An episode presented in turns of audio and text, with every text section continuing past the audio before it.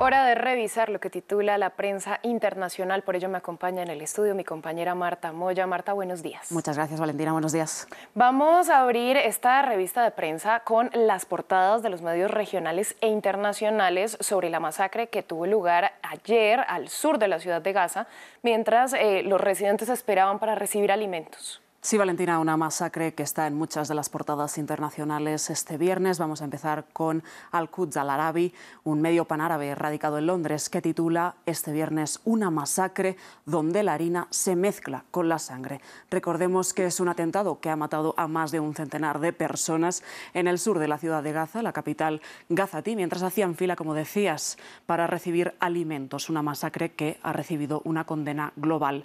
Por otra parte, el Arab News, este medio de Arabia Saudita titula este viernes una masacre en torno a un camión de ayuda en Gaza y nos dice que Israel primero negó su autoría y después admitió que había realizado disparos. Por otra parte, el Jerusalem Post, este medio conservador israelí, nos reporta la versión de las Fuerzas Armadas, de las Fuerzas de Defensa israelíes, y titula Al menos decenas de gazatíes muertos en el desastre del reparto de ayuda. Las Fuerzas de Defensa de Israel reconocieron haber lanzado disparos de advertencias, pero dijeron que fue una suerte de avalancha lo que causó tantos muertos allí en la ciudad de Gaza. Por otra parte, el país en España, en un tono mucho más contundente, titula este viernes Matanza en Gaza durante el reparto de alimentos. Y el Guardian en Reino Unido, más conservador e incluso controvertido, dice más de 100 palestinos mueren en el caos alrededor de un convoy de ayuda en Gaza. La palabra controvertida es caos, que también la utilizaron otros medios como el New York Times o la CNN.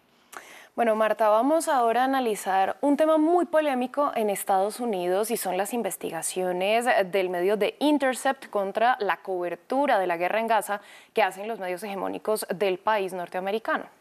Sí, Valentina, vamos a dar primero un poquito de contexto acerca de quién está detrás de The Intercept.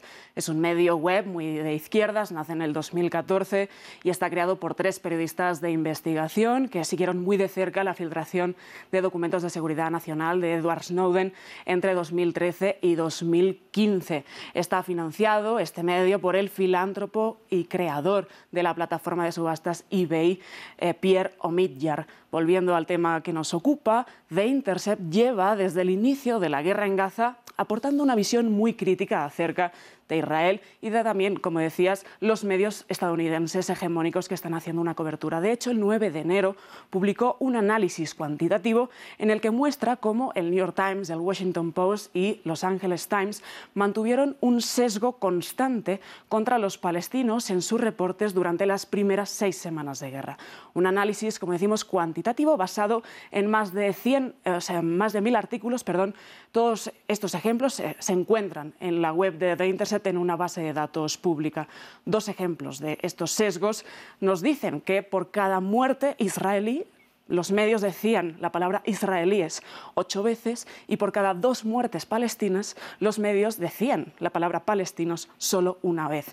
Y por cada vez que estos medios hegemónicos describían las masacres contra, contra palestinos como masacre, describían con la misma palabra masacre 60 veces las atrocidades de Hamas.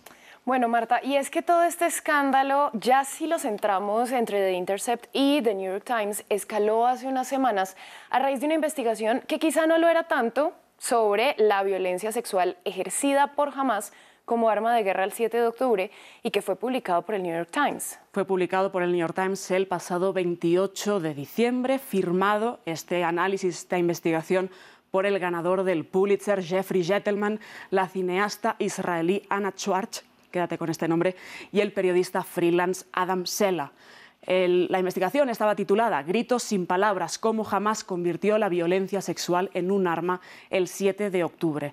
Mm, dice el New York Times que, de acuerdo a sus indagaciones, se descubrieron detalles que textualmente marcaban un patrón de violaciones, mutilaciones y brutalidad extrema contra las mujeres en los ataques a Israel. Sobre esto, The Intercept publica el 28 de enero, un mes después, que el New York Times quería publicar en uno de sus podcasts de referencia, The Daily, un episodio acerca de esta cuestión, que iba a salir al aire el 9 de enero. Sin embargo, la dirección paró en seco la publicación de ese episodio porque empezó a haber críticas internas en la redacción del New York Times acerca del contenido de esta investigación y sobre todo sobre la veracidad de la misma. Dice The Intercept, se redactó un nuevo guion que ofrecía importantes salvedades, permitía la incertidumbre y planteaba preguntas abiertas que no estaban en el artículo original. Sin embargo, ni siquiera con el nuevo guion este podcast ha salido al aire, al menos todavía. Y dice The Intercept, los productores y el periódico se encuentran en un aprieto. Publicar una versión que se ajuste estrechamente a la historia anteriormente publicada y cometer el riesgo de publicar errores o publicar una versión atenuada. The Intercept dice que los críticos de dentro del periódico les preocupa que este podcast se convierta en un nuevo podcast como El Califato, pues que no cumplió con ningún estándar periodístico. Marta, y es que el lío no acaba aquí porque hace dos días The Intercept volvió a la carga con una nueva investigación, pero esta vez acerca de una de las autoras del reportaje del New York Times. Pues sí, Valentina, la polémica ha ido increciendo y el 28 de febrero The Intercept publica un nuevo artículo llamado Entre el martillo y el yunque. Ya habla de la historia detrás de esta exposición del 7 de octubre, del 7 de que hizo el New York Times. Se centra en Anna Schwartz, coautora del tema del New York Times sobre la violencia sexual de Hamas. Schwartz, nos dice The Intercept, es una cineasta israelí y exfuncionaria de la inteligencia de la Fuerza Aérea de Israel una persona que, según ella misma dijo a un canal israelí de televisión hace unos días, no tenía ningún tipo de experiencia en reportería. Las grandes polémicas que envuelven a esta coautora de la investigación del Times es que pues es islamófoba, al menos eso dice en sus redes sociales, retuiteando mensajes como este.